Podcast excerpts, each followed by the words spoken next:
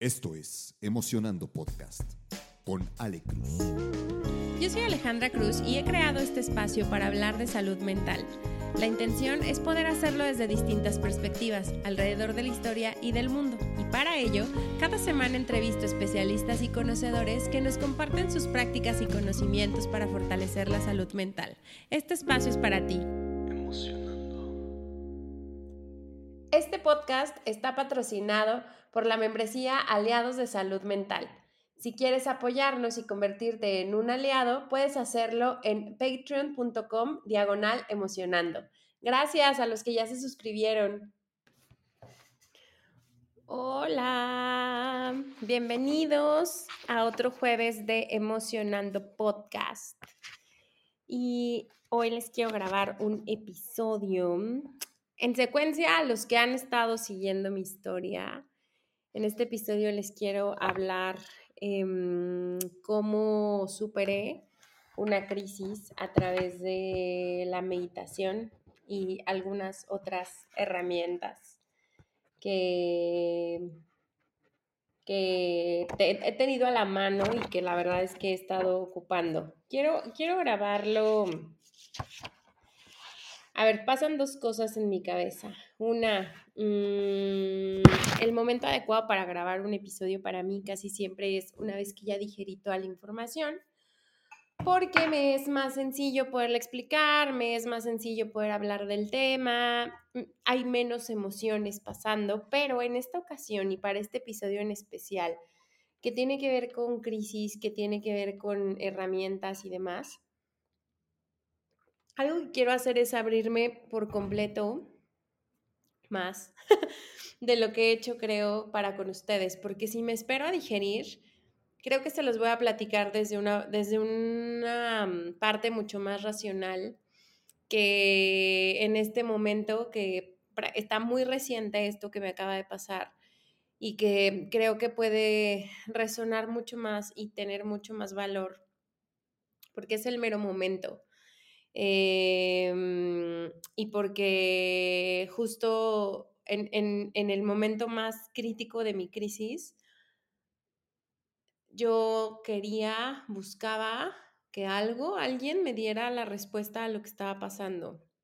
Y por supuesto que no llegó. Entonces, eh, quiero como, si, si podemos de pronto ahorrar tiempo en ese sentido, ahorrarnos los sentimientos o ciertas emociones, no guardarlas, sino ahorrarlas. Em, y platicarlo, creo que desde esa, ese bajón tan fuerte que de pronto viene al momento de una crisis, creo que es bastante valioso, ¿no? Voy a empezar a platicarles sobre... Mm, ya hemos hablado en varios episodios y si no regresen a ellos, Eh, sobre un cambio importante de vida que yo realicé hace seis meses y que viene planificando desde hace como año y medio atrás, ¿no? En el episodio de salir de la zona de confort les cuento sobre eso, en el episodio de nuevos comienzos también les platico un poco más sobre este tema. Em, por ahí creo que les hice un episodio sobre el cambio, donde también hablamos de este tema en, sus distintas etapas, ¿no? Y, algo que creo que ahorita, pues el mismo proceso de cambio nos, nos lleva, son a estos momentos en donde las cosas nos desafían tanto que se vuelve una crisis en la, en la vida adulta, por así decirlo, ¿no? Porque creo que voy a empezar como a distinguir porque ahorita estoy hablando de crisis, ¿no? O cómo me doy cuenta, o por qué, lo, marco una crisis, ¿no? ¿Qué, ¿Qué puede pasar, por ejemplo, en un tema de la vida? Es que algo o alguna situación nos suceda y entonces nos meta en crisis porque nos da mucho miedo, porque nos da mucha incertidumbre, eh, porque nos reta, ¿no? Hay, hay situaciones eh, como a lo mejor atravesar un divorcio, como romper una relación, como eh, tener una pérdida familiar, como perder el empleo, todo este tipo de cosas que vienen como a raíz de un evento, puede que nos metan en crisis. En mi caso, viene de una decisión tomada por mí misma con la finalidad de crearme una vida diferente. Y sin embargo, a pesar de que la decisión la estoy tomando yo, he tenido que atravesar como por muchas etapas, ¿no? Hablando de pérdidas, duelos, cambios eh, y demás. ¿Y, ¿Y por qué me di cuenta que era una crisis? Porque una emoción en particular, he tenido dos emociones muy marcadas en, este periodo de tiempo, especialmente las últimas dos semanas.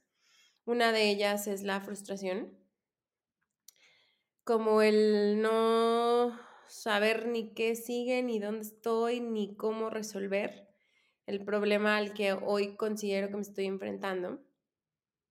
Eh, y ahorita les doy un poquito más a detalle de cuál es el problema y demás pero la emoción yo la definiría como frustración, una de ellas. Y la otra es un miedo que a nivel intensidad creo que se ha convertido en algunos momentos hasta en pánico. me di cuenta que podía ser un momento de crisis porque hay algunos momentos de mi vida o hitos de mi vida que me han dado este mismo grado de miedo y de frustración al mismo tiempo en el pasado. Y entonces ahí cuando yo sentí que esto ya lo había sentido antes y que no había estado padre, ahí me di cuenta que tenía que poner atención. Y justo conforme vaya avanzando el episodio les voy a ir como, como contando varias cosas, porque si bien me ha pasado antes, me parece que esta vez ha sido bien diferente. Eh, en qué momentos de mi vida he tenido este mismo sentimiento. Cuando mi embarazo adolescente, yo fui mamá a los 18 años, entonces me enfrenté a una escena de terror, el no saber qué seguía, cómo lo iba a hacer, qué iba a pasar, hacia dónde iba mi vida, hacia dónde iba mi futuro, qué lecciones iba a tomar.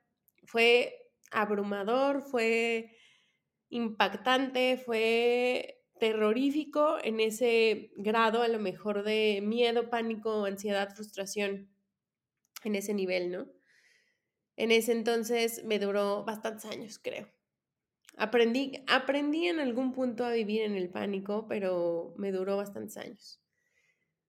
Otro siguiente hito, momento que recuerdo así, fue cuando mi hija empezó a presentar crisis de salud mental y vino un tema relacionado con autolesiones y con riesgo suicida, que también ya se los he platicado. Mismo pánico, mismo terror, misma frustración, no saber qué hacer.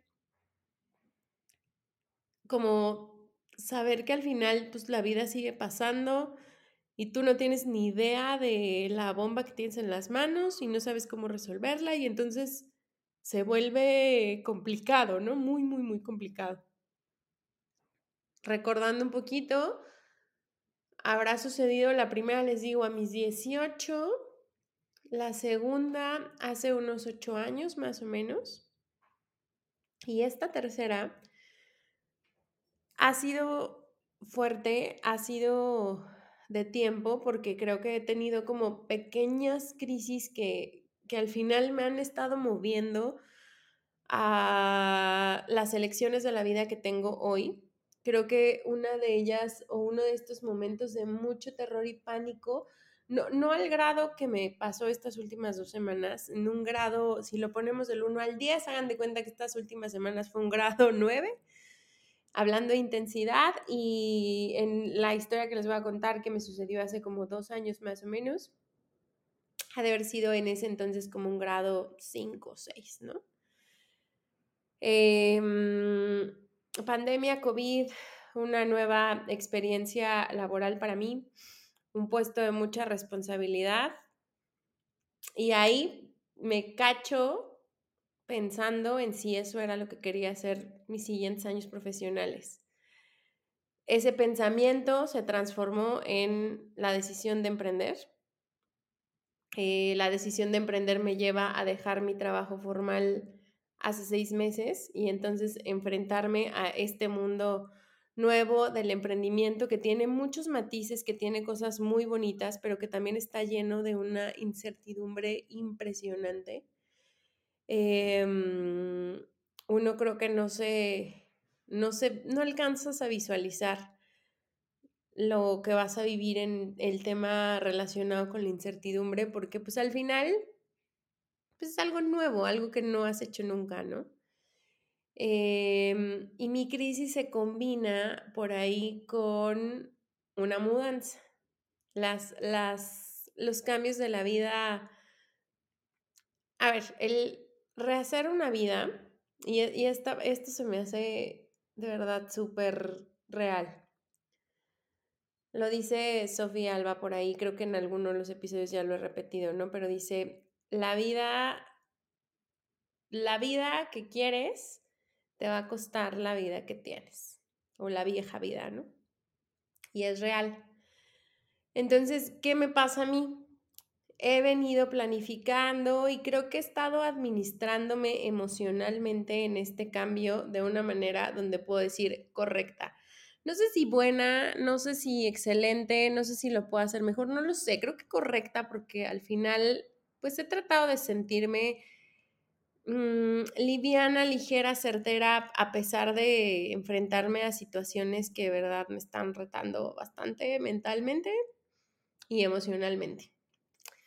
Pero creo que el, el hecho de que yo tuviera que dar el último paso para soltar mi vida vieja, que fue mi viejo departamento, y hacer un cambio importante, un cambio notorio, un cambio evidente en mi nueva realidad hoy, porque mis recursos de emprendedor son mucho más limitados que los recursos que yo tenía cuando, cuando tenía un empleo, porque los ingresos son también mucho más limitados a los que yo tenía, pues me llevan a hacer un ajuste financiero, ¿no?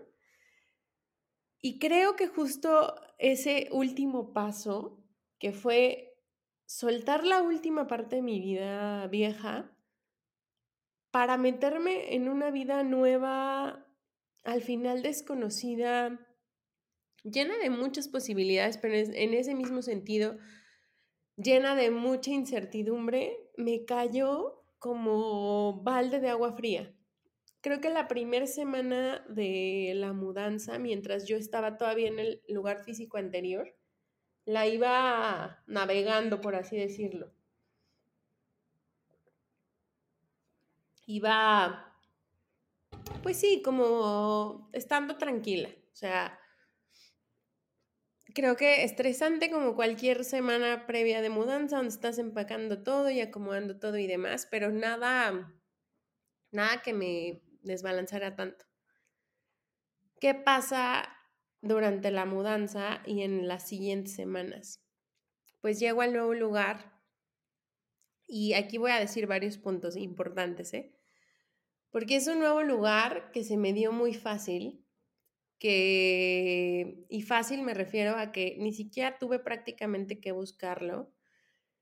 La persona que me renta ha sido súper amable, súper enfocada, súper cuidadosa, me remodeló lo que más se pudo del departamento porque aquí vivían unas personas y vivían durante muchos años, entonces no había mantenimiento, no, lo no habían entrado como a verlo, ¿no? Pero hicieron mucho por, por, porque estuviera en condiciones habitables, funcionables y demás, ¿no? La verdad es que en ese sentido muy afortunada. La zona donde está es una zona que me encanta, es, es una zona, yo me estoy moviendo también por acercarme al estudio de meditación que habría estar mucho más cerquita para hacerlo crecer y literal estoy a dos calles caminando. O sea, tiene muchas bondades, ¿no? Es una zona que chistosamente está llena de gente, que tiene mucha vida, que tiene muchos negocios, que puedes hacer las cosas caminando. O sea, hay muchas cosas buenas. Pero en mi mente, este paso y este cambio y este último pedacito de mi vida vieja para hacer esta vida nueva, pues no lo había visualizado así. Y entonces, ¿qué me empieza a pasar? El primer día que duermo aquí, entre que hacía mucho calor, entre que ese día hicimos toda la mudanza y pues ya saben, las mudanzas son heavies, o sea, baja, sube, lleva, entre el cansancio físico, no sé, pasan muchas cosas, ¿no? Entre el mismo tema de resuelve, toma decisiones, que todo salga perfecto, ta, ta, ta, medio instálate, este, para que puedan dormir, el olor a pintura, el calor, el cansancio y todo, yo lo que más deseaba era que ya llegara la noche para que me pudiera dormir. Aparte, ese día me vinieron a recibir dos amigas, nos trajeron unas cervezas, estuvimos aquí, o sea, suena ideal, pero tal vez en mi cabeza no había terminado de visualizar esto al 100, simplemente como que dije, bueno, ya, o sea, se dio el departamento y punto no, no, no quise meter la energía a imaginarlo y hacerlo un hogar y ponerlo bonito y pensarlo en mi mente, porque yo estaba muy enamorada de mi antiguo departamento, lo amaba completamente, ¿no? Soltarlo, insisto, fue difícil. Ese día me acuesto a dormir y me empieza a dar un tema de ansiedad altísimo. Yo logro como cachar cuando ando ansiosa generalmente con mi práctica de meditación del día, pues me regulo la ansiedad y pues generalmente estoy bien. Y también ahorita les voy a platicar otro punto sobre este tema. Pero bueno, ese día no podía, no podía jalar aire. Creo que estuve así súper cerquititita, o, o más bien como que previo a que me diera un ataque de pánico o un ataque de ansiedad. Eh, la última vez que a mí me dio un ataque de ansiedad fue en el 2020. Eh, y bueno, no, la penúltima, la última fue hace dos semanas. Y aparte, ese día se quedó mi mamá y estaba durmiendo conmigo, entonces yo lo que menos quería, pues era que me vieran así, ¿no? Entonces, no podía dormir, me dolían los brazos de una manera impresionante, o sea, era un dolor que yo no les puedo explicar, una especie de ardor, una especie de, o sea, no podía, no podía ni descansarlos, no podía ni siquiera mover las manos. Me levanto porque empiezo a sentir como todo este tema de ansiedad, no podía jalar aire. Me acerco a donde estaba una ventana, me siento en el sillón y empiezo como a tratar de jalar aire lo más que podía, pero bueno, pues al final estaba súper cansada de, de, esas ocasiones que tu cuerpo está que se muere, pero tú no puedes dormir, tú ni siquiera puedes cerrar los ojos, entonces es una desesperación terrible. Después me empieza a llamar mucho la atención el tema de que las manos me dolían muy intensamente y yo no había sentido ese dolor jamás, o sea, era como de, pero ¿qué hice? ¿Qué me está pasando? ¿No? Entonces me voy a la cocina y trato de servirme un vaso con agua. Obviamente no puedo cargar el garrafón porque no tengo nada de fuerza. Y agarro el vaso, había un vasito por ahí que habían dejado con tantita agua o con hielos, no me acuerdo, pero bueno, se deshicieron los hielos y entonces tenía un poquito de agua y entonces trato de tomar agua, ni siquiera puedo mover la mano, ni siquiera puedo jalar el vaso, entonces me empezó a dar mucho más miedo, porque aparte de todo mi tema mental de este lugar es más pequeño, hace mucho más calor, huele a pintura, no puedo respirar. Eso era lo que yo me estaba contando. ¿eh?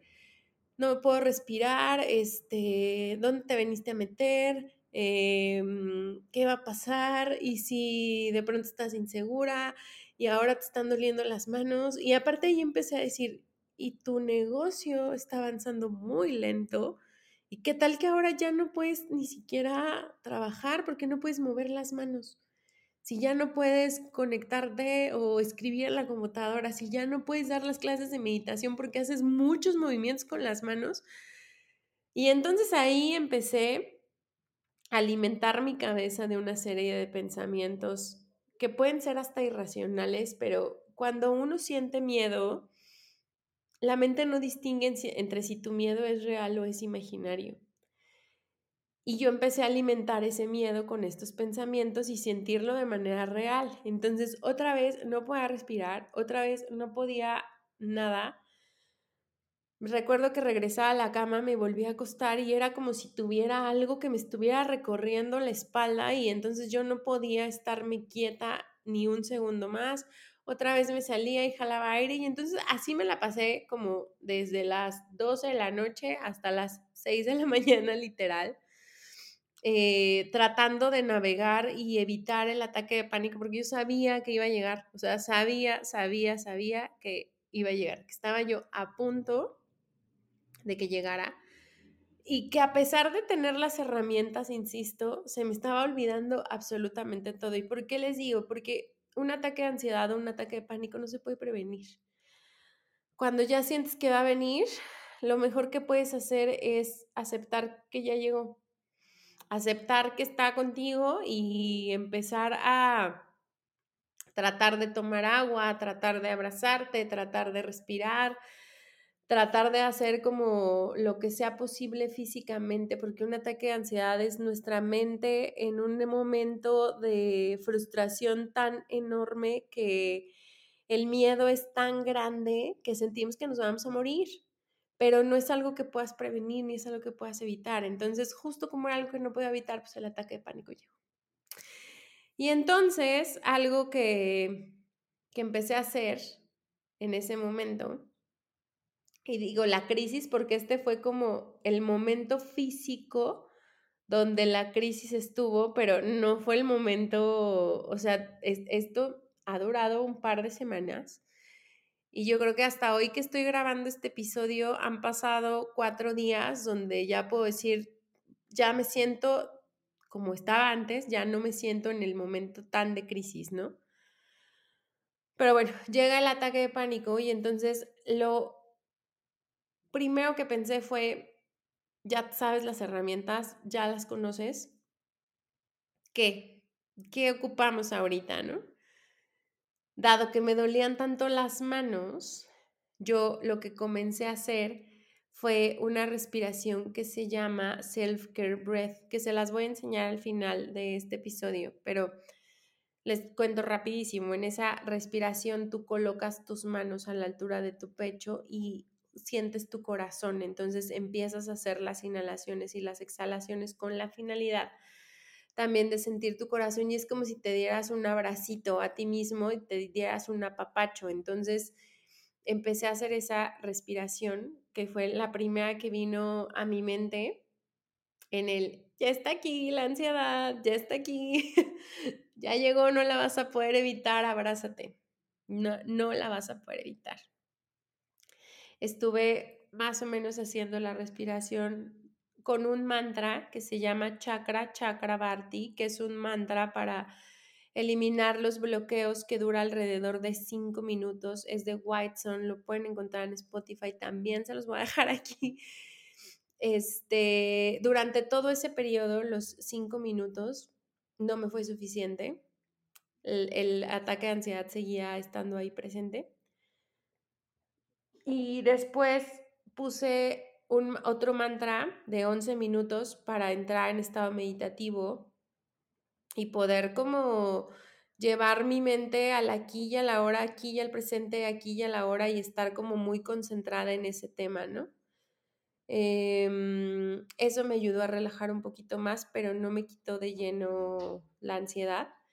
Lo que hice después fue ponerme mi playlist de tengo una playlist de mantras para dormir que te relajan y te, te ayudan un montón para, para este tema y entonces puse la playlist y logré dormirme más o menos de 6 de la mañana a 9 de la mañana, 3 horas, ¿no? Por supuesto que al otro día estaba podrida, eh, espantada, porque tenía mucho que no me había pasado una, una situación similar tampoco terminaba de cachar emocionalmente qué me estaba pasando. O sea, como que por una parte yo decía, pero hay tantas cosas que agradecer, esto fue lo que tú querías, esto tú lo decidiste, este, esto tú lo has pedido, pero ¿por qué te sientes tan mal? O sea, ¿qué está pasando, no? ¿En qué momento las cosas se fueron a un gris absoluto y entonces ahorita no estás viendo salida para nada? ¿Qué está pasando? Quiero hacer algo por mi bienestar, pero no sé por dónde empezar. Te voy a dar una pista. En Emocionando Estudio puedes encontrar una serie de opciones que pueden mejorar tu bienestar a través de Kundalini Yoga y Meditación o una serie de 21 talleres que hemos desarrollado para aportar a tu bienestar integral. Ya sea que quieras dedicarte o que quieras aprender sobre la práctica y la tecnología Kundalini, o que seas mucho más práctico y funcional y quieras conectar con alguno de los siete expertos que tenemos para poder tomar un taller de las siete dimensiones de la vida, cualquiera de los dos, puedes hacerlo en Emocionando Studio, donde la meditación y el bienestar integral son dos de los pilares más importantes para poder aportar a tener vidas sanas, significativas y felices. Si quieres inscribirte a las clases de Kundalini o alguno de los talleres, puedes hacerlo en nuestra cuenta de Instagram arroba emocionando-studio arroba emocionando-studio o buscando en la descripción que voy a poner en cada uno de los siguientes episodios nuestra cuenta de WhatsApp empresarial donde ahí me contacto directo contigo. Tomar acción por nuestro bienestar depende 100% de nosotros y el resultado puede transformar nuestra vida. Respira, medita y ve a terapia. Como que al final ese día pasó, ¿no? Y llegó el ataque de ansiedad y entonces pues pude pues un poco sentirme mejor, dormir unas tres horas pero después vinieron unos días otra vez bien grises, ¿no? Y, como les decía, yo no terminaba de cachar especialmente qué era lo que me estaba pasando, o sea, qué me causaba tanta insatisfacción, qué me estaba dando tanto miedo. Ni siquiera podía cachar que lo que sentía era miedo, pensé que era como tristeza, pensé que era un poco de decepción, pensé que era como otro tipo de emoción, pero no, no lograba identificar especialmente qué era, ¿no? Entonces, bueno, los días siguientes me llegó una prisa por sacar mis cosas, por instalarme lo más que podía para tratar de sentirme en casa, porque pues no se sentía como casa, este, mm, acomodarme, ya saben, ¿no? Como, como limpiar, hacer y estar como muy orientada a la acción, pero mm, mm, seguía sintiéndose raro, seguía sintiéndose distinto y, algo que también quería era, no quiero comenzar esta nueva etapa de mi vida en tanta resistencia, porque lo que resistes persiste. Y al final, hoy esta es mi realidad. Y por mucho que inclusive yo la haya buscado y hoy no me guste porque no la visualizaba así, porque el moverme de, lugar no estaba dentro de los planes, pero a veces uno tiene que hacer cambios en los planes para los otros planes y para que las cosas funcionen y porque no tenemos nada certero y no tenemos nada claro, aunque a veces pensamos que tenemos el control de. La verdad es que por alguna razón o circunstancia de la vida yo sabía que me tenía que mover. No tenía tan claro para dónde y entonces decidí dejarme guiar pero me enfrenté con mi propia resistencia, con mi exceso de control nuevamente, que era algo que pensé que ya también lo tenía mejor trabajado y pues la verdad es que no. Eh, me encontré de nuevo con estas etapas que les decía que, que han pasado en mi vida, dos o tres momentos muy heavy de miedo, muy heavy de frustración que otra vez dije, Dios mío, me estoy sintiendo exactamente igual a lo que fue hace algunos años, pero esta vez no soy la misma. Y creo que ese es otro de los puntos clave que quiero compartirles en este episodio. Ya lo, ya lo he dicho antes y justo este fin de semana que platicaba por ahí con unas amigas, les decía, yo soy fiel creyente que la vida es una espiral, que no es lineal y que al ser una espiral sí va en ascendente hacia arriba. Entonces, cada que nosotros sentimos que estamos en el bajón más grande, ese bajón más grande fue en algún momento el punto más alto de algún otro momento de nuestra vida. Y entonces me he repetido esto mucho y justo me lo he comprobado porque aunque sentí el mismo pánico, el mismo miedo, la misma incertidumbre, las mismas ganas de controlar, de buscar respuestas, de pedir, de ta, ta, ta, ta, ta, ta, ta, porque uno se desespera, no soy la misma. Y entonces la primera crisis creo que ni siquiera la trabajé con herramientas y la sobrepasé, pero me llevó muchos, muchos, muchos años poder avanzar. La segunda, tomé pasos por tener herramientas, retomé terapia ahí y fue lo que empezó un camino que se ha convertido ocho años después en lo que hago hoy, en decidir que mi camino profesional tiene que ver con el bienestar, con la salud mental, en que existe este podcast. Eh, y así como este podcast, que existan varios, varios proyectos que he estado haciendo alrededor de esto, ¿no? Entonces, Em, la segunda vez también me llevó su tiempo, también fue difícil. Tal vez ya no me llevó tantos años, pero sí me tomó años. Y esta tercera vez o cuarta, la, la tercera vez también estuvo complicada, pero les decía, esas son grado 5, este es grado 9. Las primeras dos también son grado 9, ¿no? De, de complejidad. Esta vez, la verdad es que he estado percibiendo desde hace, desde que empezó esto, que ha estado difícil, eh, o bueno, que ha estado diverso, por así decirlo, porque ha tenido cosas muy bonitas, pero también ha tenido bajones muy fuertes, ¿no? El bajón previo a esto, que no estuvo en grado 9, yo creo que debe haber estado como en grado 7, fue, me sucedió en diciembre del año pasado. Pero este grado 9 acaba de pasarme hace dos semanas, pero a lo que voy es que ha durado menos tiempo. Entre más herramientas tengo, menos tiempo invierto en seguir sufriendo y dejar de atender mi crisis y dejar de, de voltear a verme a mí y ver qué está pasando, porque todo lo que nosotros pensamos, y, se los he compartido un montón, se vuelve nuestra realidad afuera. Y si mi realidad afuera no me está gustando, como es afuera es adentro. Entonces hay algo adentro que no estoy voltando a ver. Y lo único que puedo hacer por mí, o lo único que puedo hacer, lo único de lo que tengo medianamente el control, es de cómo tomo las cosas yo, de cómo las elijo, y de cómo elijo vivir lo que hoy me está pasando en el presente y de cómo me alimento de pensamientos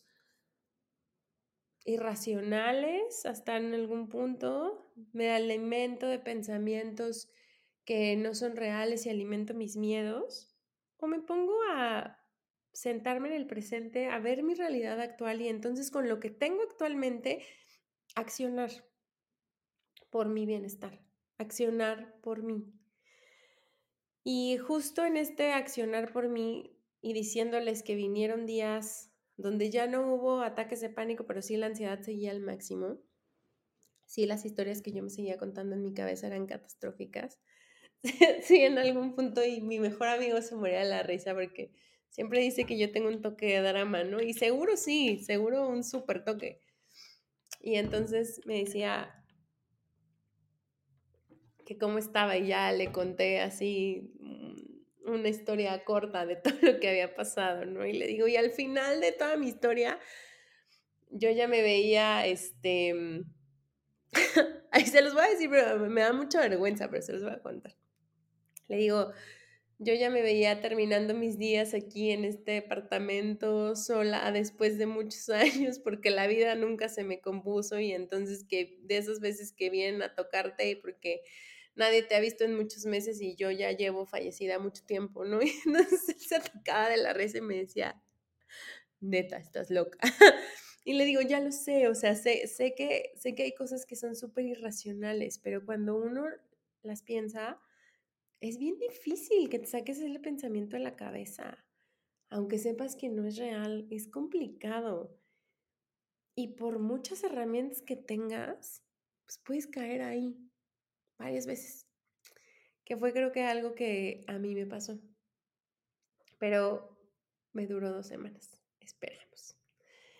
Y justo les anoté por acá porque quería como, como contarles esto, ¿no? ¿Cuáles fueron, como cuáles fueron primero las señales que yo estaba recibiendo para decir, estás entrando en una crisis fuerte? Eh, que ya les platiqué, ¿no? El ataque de ansiedad, que fue prácticamente el, esto no está bien.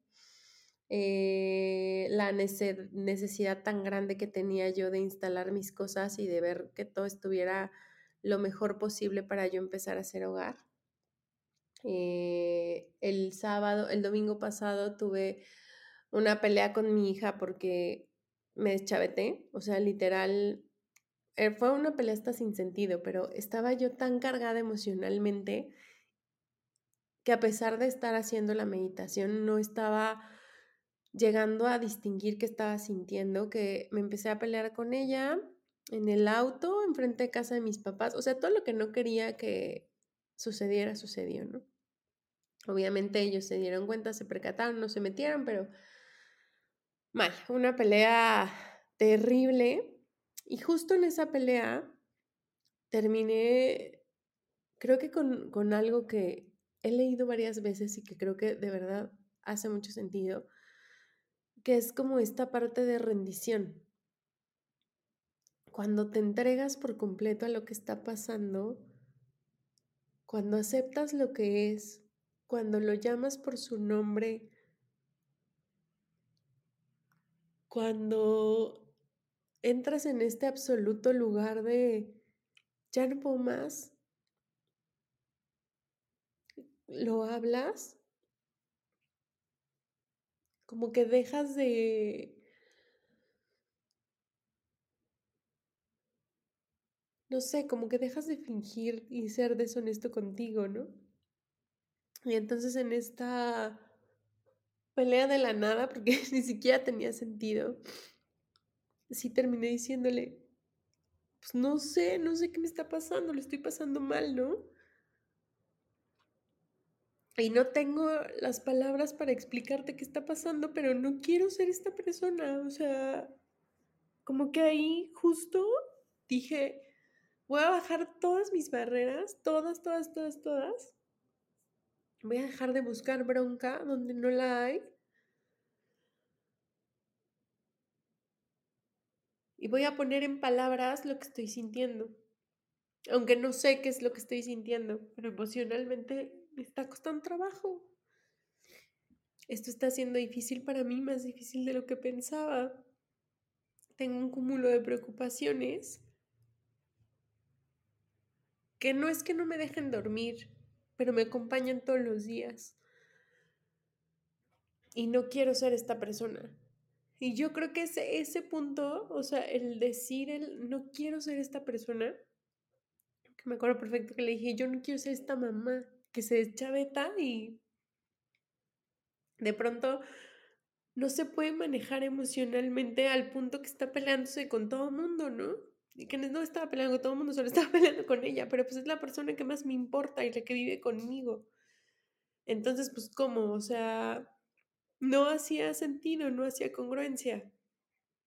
Pero llegar a ese lugar de rendición, híjole, fue, creo que la, la punta, o bueno, fue el fondo que creo que tenía que tocar para que fuera el comienzo de otra vez volver a escalar y volver a agarrar fuercita y volver a hacerme de, de qué sí puedo hacer y cómo puedo hacerme cargo de mí emocionalmente.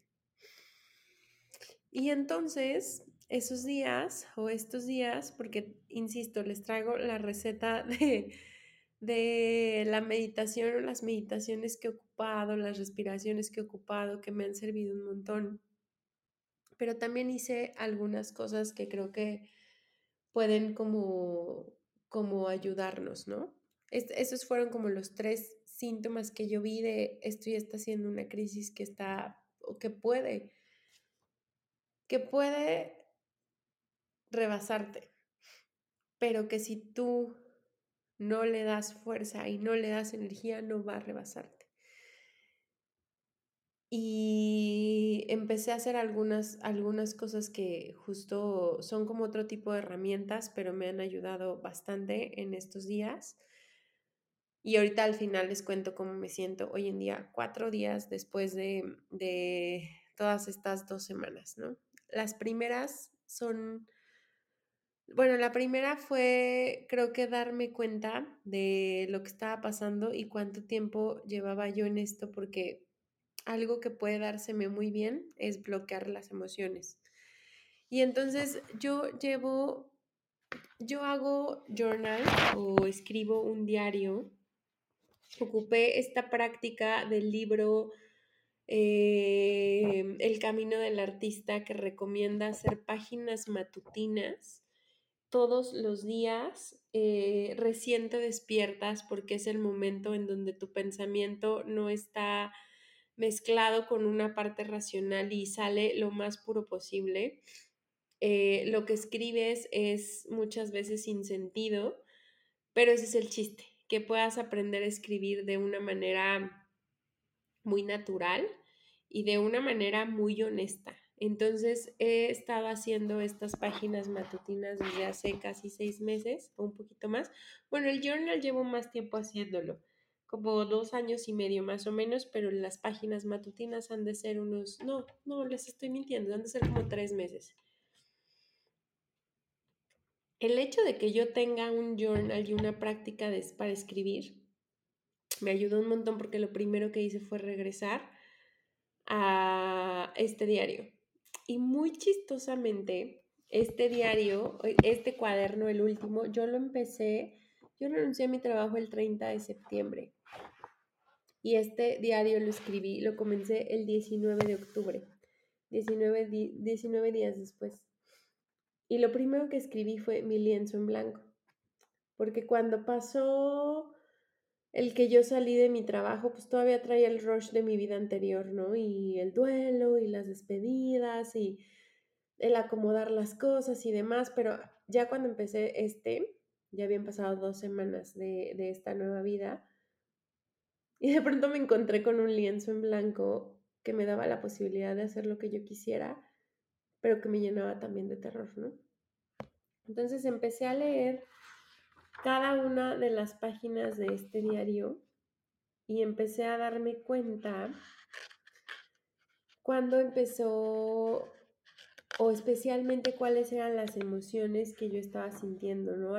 las primeras páginas llenas de mucha ilusión, de mucha magia, mucho aprendizaje, mucha apertura y demás. Como bien les decía, en diciembre que me vino un bajón importante, comenzaron las dudas, comenzó esta narrativa que de pronto me gana, donde empiezo a sentirme insuficiente, donde empiezo a dudar de mí, donde entra el síndrome del impostor, que ya también hemos hablado de esto, donde empiezo a ser dura conmigo, donde cada vez empiezo a darme cuenta que los días son difíciles y demás, y entonces aunque trataba yo en este diario de meter todas mis herramientas y no sé, tengo notas como la causa de todo es mental, em, qué alegría que tengas el espacio para crear lo que más deseas y que tus días estén llenos de eso, tu podcast, las experiencias de meditación, el contenido que te lleva en el alma y el corazón. Encontraba como ciertos sesgos de también la otra parte que estaba pasando, que es la parte difícil de este cambio, ¿no? ¿Quién eres? ¿A dónde vas? ¿Por qué no está funcionando? Cuáles son los límites que te estás poniendo, cuáles son los bloqueos, qué historias te estás contando y así. Este cuaderno que después empezó con las morning pages, están mi cierre de año, mis resoluciones para este nuevo año, o sea, me aventé todo, todo, todo, todo. Tengo una página de 100 agradecimientos. Estuvo súper bonito leerme, súper, súper bonito leerme, súper revelador. Y encontré de ahí mucha información que justo anoto que quiero hacer, pero no necesariamente hago. Y ahí es donde me doy cuenta de cómo que esto ya lo había cachado, pero no lo había querido aceptar. Cómo yo misma me bloqueo a mí misma cuando ya las cosas quiero que avancen y que se hagan en grande. Cómo me vuelvo pasiva de pronto otra vez y entonces me echo para atrás y entonces dejo que pase más tiempo y entonces al dejar que pase más tiempo, pues las cosas no salen en tiempo y al no salir en tiempo me estoy contando la historia de que no están funcionando, pero mucho de ello soy yo bloqueándome, mucho de ello soy yo limitándome, mucho de ello soy yo echándome para atrás, mucho de ello soy yo no respondiendo rápido, mucho de ello soy yo no sintiéndome. Y curiosamente, la última página que se escribió de este cuaderno fue el 5 de abril. O sea, yo estoy grabando esto, ustedes lo van a escuchar después, pero yo estoy grabando esto el 12 de abril. Y mi, mi momento, mi crisis sucedió el primero de abril, la del ataque de pánico. Entonces, literal, son estas dos semanas que han sido un cúmulo de emociones increíbles, que justo les decía, el tener una práctica de diario les puede ayudar mucho para esto para regresar a estas páginas, lo que hice fue subrayar como toda esa parte llena de ilusión, llena de certeza, para llenarme de eso. Esto que ya me había escrito yo a mí misma sobre lo que quiero hacer, sobre los sueños que quiero lograr, sobre lo posible que es, sobre que lo merezco, y no desde el juicio del merecimiento, sino simplemente lo merezco porque estoy escuchando a mi alma actuar en lo que le apasiona, ¿no? Y entonces, pues por supuesto que puedes hacer una vida desde lo que te apasiona.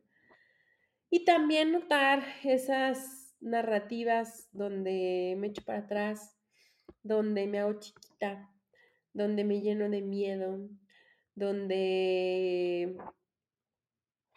donde dejo de hacer cosas, ese tipo de cosas, ¿no? Como, como notarlas. En el Inter, justo antes de, y también eso, eso me ayudó mucho porque ahorita esa es otra de las herramientas que les voy a decir, pero a ver, antes de avanzar, ya que hicimos esta regreso al journal, algo que empecé a hacer también fue decir, saca tus miedos más grandes.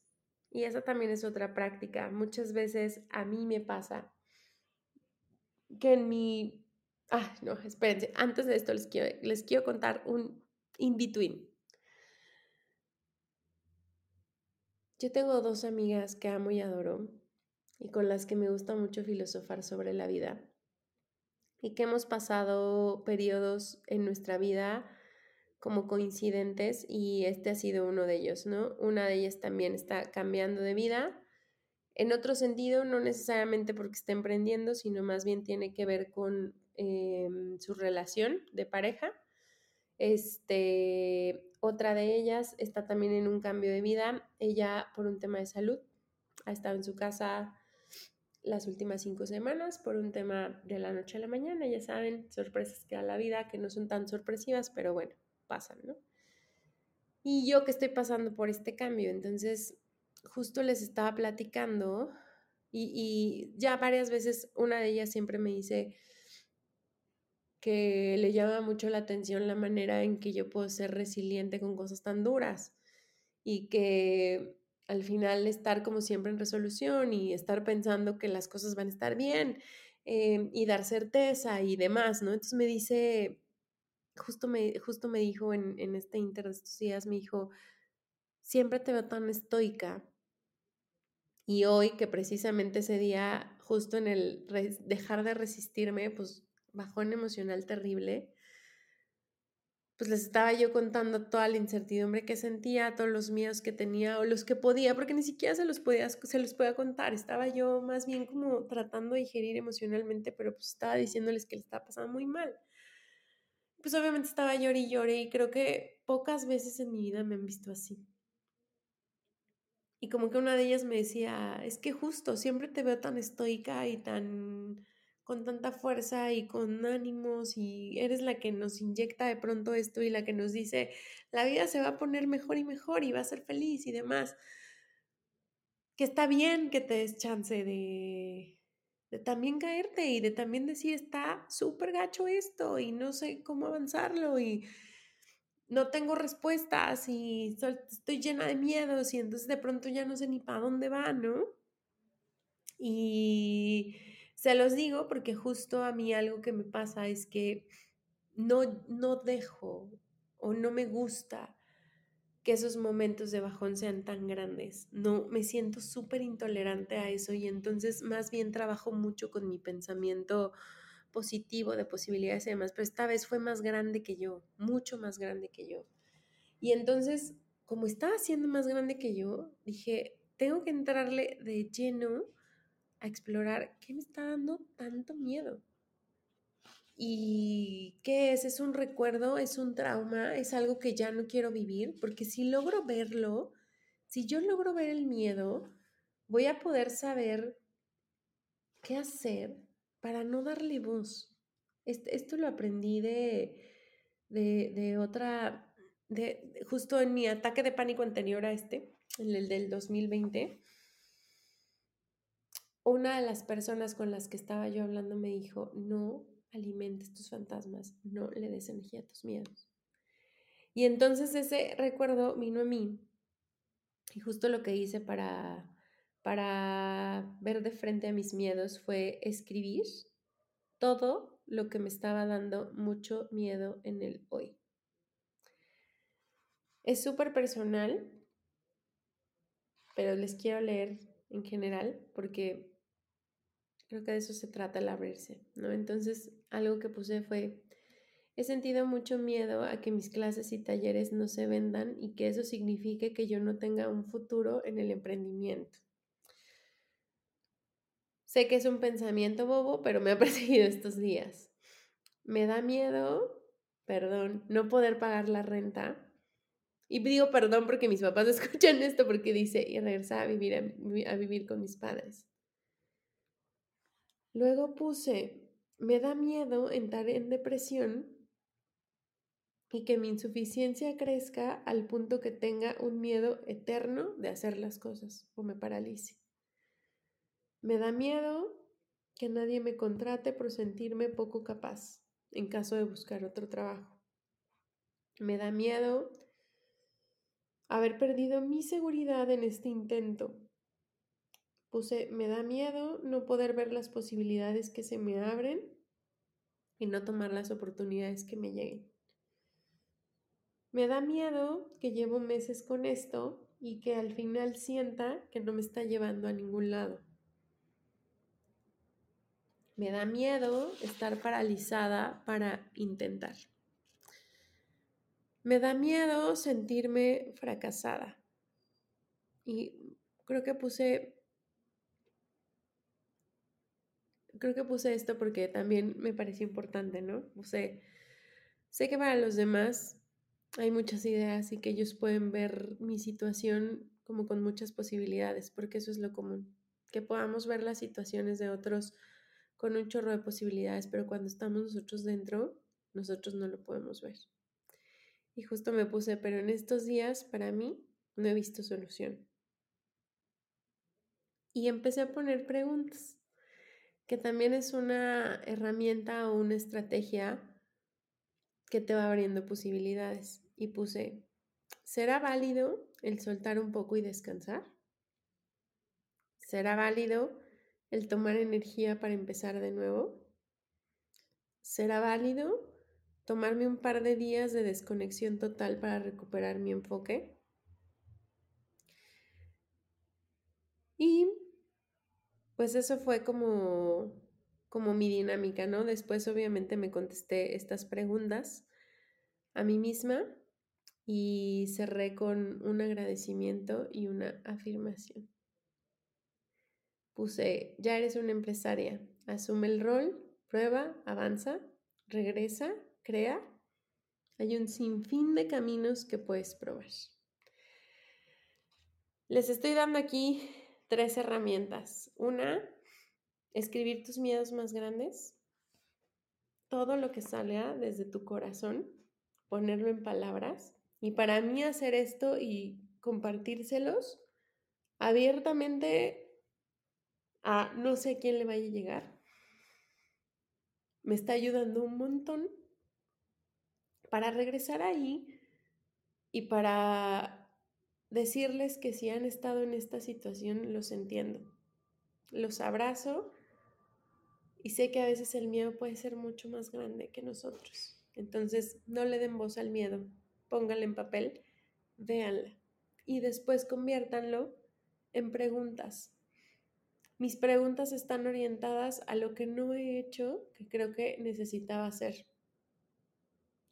Estaba muy cansada me sentía súper, súper, súper cansada de probar, intentar, probar, intentar, probar, intentar. Y es, esto me lo han dicho un par de emprendedores. Guarda energía, porque vas a tener que seguir intentando siempre. Entonces, uno tiene que administrar sus cargas de energía y saber que es válido empezar de nuevo siempre. Es válido tomar descanso, es válido regresar y aunque pareciera que nos echamos para atrás, pues es para dar un avance más grande. Y por último, el trabajo que pueden hacer con las afirmaciones. Ya soy. Eso me dio muchísimo, muchísimo, muchísimo valor. Esas han sido como algunas de las, de las herramientas que estaba haciendo estos últimos días. Mm, me he sentido mejor estos últimos cuatro días previo a eso y, a este episodio le, puse el cómo superar una crisis a través de la meditación, porque previo a que la crisis llegara, yo estuve haciendo un reto de 21 días de meditación y prosperidad. Todos los días meditaba, tenía un aprendizaje e investigaba para poder instalar el pensamiento próspero en mi cabeza. Y a pesar de que la crisis llegó, porque sí llegó. Lo que les quiero decir es que cuando uno medita y tiene herramientas para su bienestar y su salud mental, no significa que la vida no te deje de pasar, la vida te va a seguir pasando, porque la vida es contingente, lo hemos aprendido a través de los setenta y tantos episodios que tenemos. Pero la forma en que tú la tomes puede ser mucho más rápida, puede ser mucho más ágil y puede ser menos sensible, menos violenta a como es cuando no tienes herramientas. Estos 21 días que yo estuve haciendo en, en mi meditación, invariablemente instalaron en mí el tema relacionado con que me merezco una vida próspera, que soy próspera por ser yo, soy próspera por existir, por el simplemente el simple hecho de ser humana. No hay nada que tenga que hacer para valer más. No hay nada que tenga que dejar de hacer para dejar de amarme. Entonces, no hay nada que esté mal conmigo. Simplemente estoy viviendo una nueva etapa y viviendo una nueva vida. La prosperidad está disponible para nosotros si podemos verla. Y está en las pequeñas cosas. Y entonces agradecer que la gratitud es la puerta a la prosperidad, es algo que al final de mis días no he dejado de hacer, a pesar de que hay días que han estado súper, súper, súper feos. Hay días que me he dormido llorando, hay días que no encuentro para dónde, hay días que, que se ponen muy mal, pero siempre, siempre, siempre he encontrado algo que agradecer y creo que he habilitado en mí también esa posibilidad de poder ver la prosperidad en muchas, muchas, muchas cosas, como el 2 por 1 que tuve hoy en el sushi que compré. y que entonces ya no pague la mitad de uno, ¿no? Ese tipo de cosas, los descuentos, muchas cosas que de pronto existen en el afuera, es nuestra prosperidad. Así que no dejé de meditar nunca. Después de esos 21 días, como vieron, lo que me sacó del ataque de ansiedad o me hizo que fuera un poquito más llevadero fue la meditación y la respiración. Lo que me ha hecho, y obviamente escribir mis miedos, lo hago ya que terminé mi meditación porque en ese momento mi mente está un poco más clara. Mi mente me está un poco más fuerte porque meditar es como ir a un gym mental. Y entonces yo puedo escribir de una manera mucho más clara y precisa lo que está pasando y lo que estoy cachando en mi interior. Meditar también nos permite explorar nuestras emociones y darles un nombre y saber qué es lo que está pasando y qué es lo que está sintiendo. Y aunque seguro estos cuatro días he estado todavía media rarita, porque sí he estado rarita, em, me siento por mucho mejor. He podido ver cosas que no estaba haciendo con mi negocio que hoy son posibles y que puedo hacer y que voy a hacer. Em, he retomado los videos, he retomado el hacer contenido, he retomado esta fuercita para seguir adelante. Eh, ¿Por qué? Pues al final son mis sueños y al final yo decidí y yo quise crearme una vida distinta eh, para poder aportar y soy 100% creyente de que la manera en que mejor les puedo aportar es con algo que ya experimenté en mí, inclusive en estas situaciones tan difíciles, para poderles dar a ustedes ciertas herramientas que pueden resonarles y que pueden ayudarles a sobrepasar las crisis o los momentos complicados que puedan estárseles presentando en la vida. Y pues Quería grabarles este episodio, como bien les decía, desde el momento muy fresco de vulnerabilidad, abriéndoles un espacio a conocerme mucho más. Hablar de mis miedos no es nada sencillo y creo que para nadie, pero el hecho de poder hablarlos creo que nos ayuda a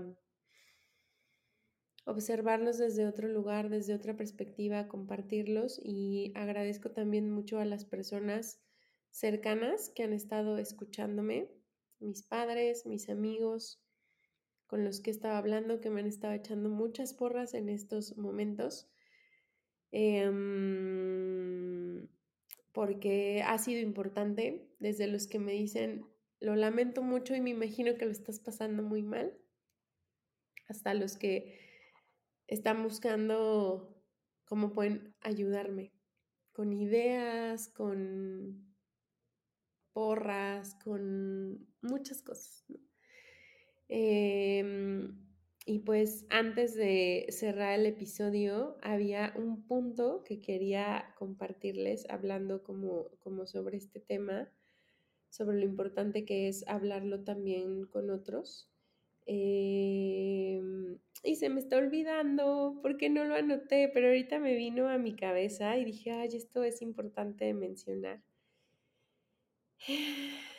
Creo que creo que está relacionado con con la apertura, con la compasión, con la empatía que podemos tener con nosotros mismos, con tomarnos el espacio para abrazarnos emocionalmente cuando las cosas no están bien, con vivir la emoción y no bloquearla, con aprender a digerirla y sacar todo nuestro kit de herramientas para cuando estos momentos llegan y nos ponen en tela de juicio o nos ponen en duda, ¿no? Así que por ahí si estás pasando una crisis y te resuena el tema de la meditación, sigue por ahí les voy a enseñar la respiración que hice para que cerremos precisamente este episodio. Pero antes de que hagamos esa respiración, déjenme o acompáñenme más bien por mi libro porque quiero darles exactamente las instrucciones particularmente en Kundalini, algo que cuidamos mucho es em, que la instrucción sea la adecuada y pues Kundalini tiene más de 8.4 millones de crillas, que por supuesto está complicado sabérselas todos de memoria, así que siempre consulto mi libro para, para estar súper segura de que la información que les estoy compartiendo es la verdadera la correcta.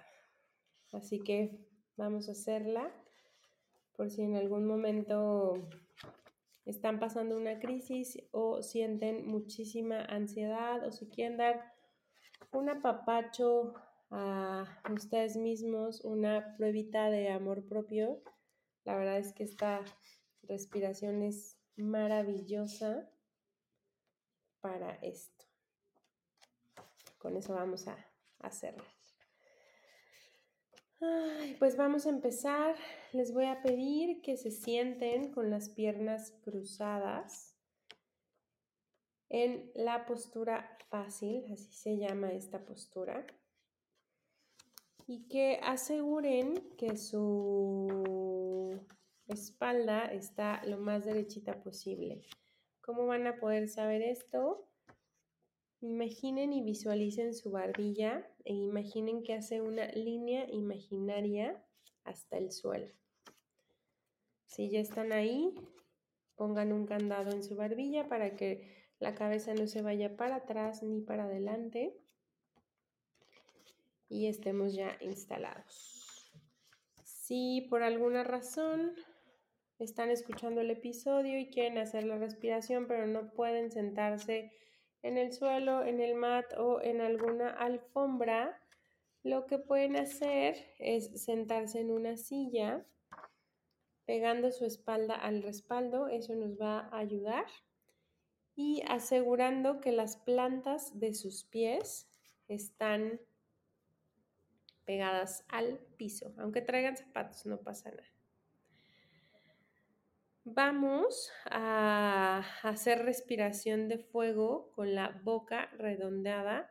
Si están embarazadas o en sus primeros días de menstruación, no hagan la respiración de fuego, simplemente hacen inhalación y exhalación larga. Todos los demás podemos hacer respiración de fuego. Vamos a colocar nuestras manos sobre nuestro pecho, primero la mano derecha y la mano izquierda encima de esa mano Nuestros pulgares están apuntando ahorita hacia nuestro cuello y sentimos el palpitar de nuestro corazón. Vamos a cerrar nuestros ojos y colocar la concentración en el tercer ojo o el punto entre nuestras dos cejas y vamos a comenzar a hacer respiración de fuego por la boca, inhalación y exhalación al mismo tiempo.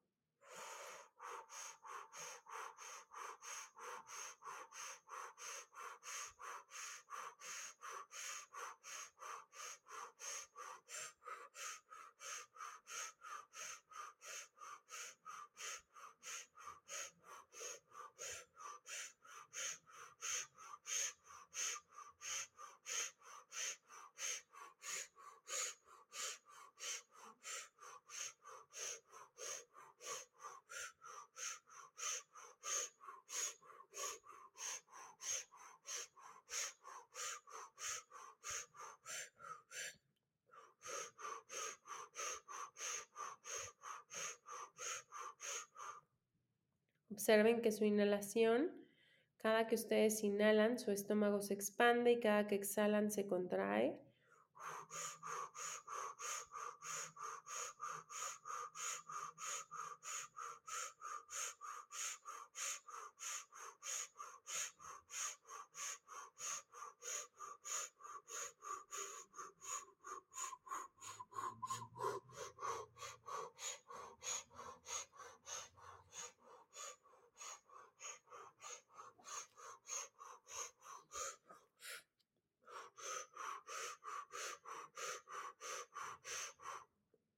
Vamos a hacerlo 30 segundos más.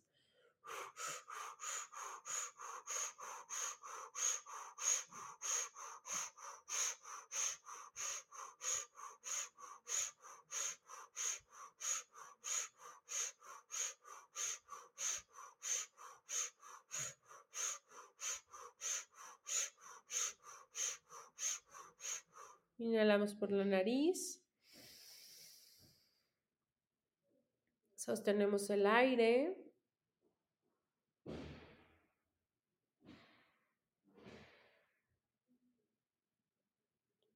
Exhalamos por la nariz.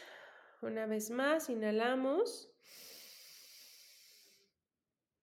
Sostenemos y pensamos mentalmente, soy hermosa, soy hermoso, soy inocente, soy hermosa o soy hermoso.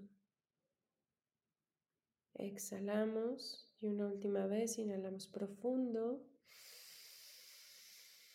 Sostenemos el aire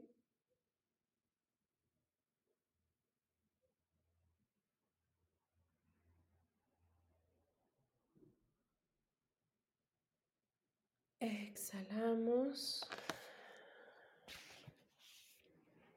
Con esta respiración acabamos de conectar con la sanación personal y les voy a leer un pedacito de lo que Yogi Bahan decía acerca de la sanación. El proceso de sanación es un, es un privilegio de ser. Sanar no es un milagro, no es una dramatización de nuestra personalidad como pensamos o que viene de un ser superior. La sanación es un genuino proceso de la relación entre nuestro físico y el poder infinito de nuestra alma. Con esta respiración acabamos de conectar con nuestra capacidad personal de sanación y como les decía, esta es la respiración que a mí me ayudó para que mi ataque de ansiedad fuera mucho más leve de lo que parecía suceder y que me ayudara a salir lo más pronto posible de él. Les agradezco mucho su escucha y si este episodio resuena con ustedes, con alguien que consideren que pudiera estar pasando con una crisis y consideran que les va a ser de valor, ayúdenme a compartirlo. Y pues nada, nos vemos la que sigue. Bye bye.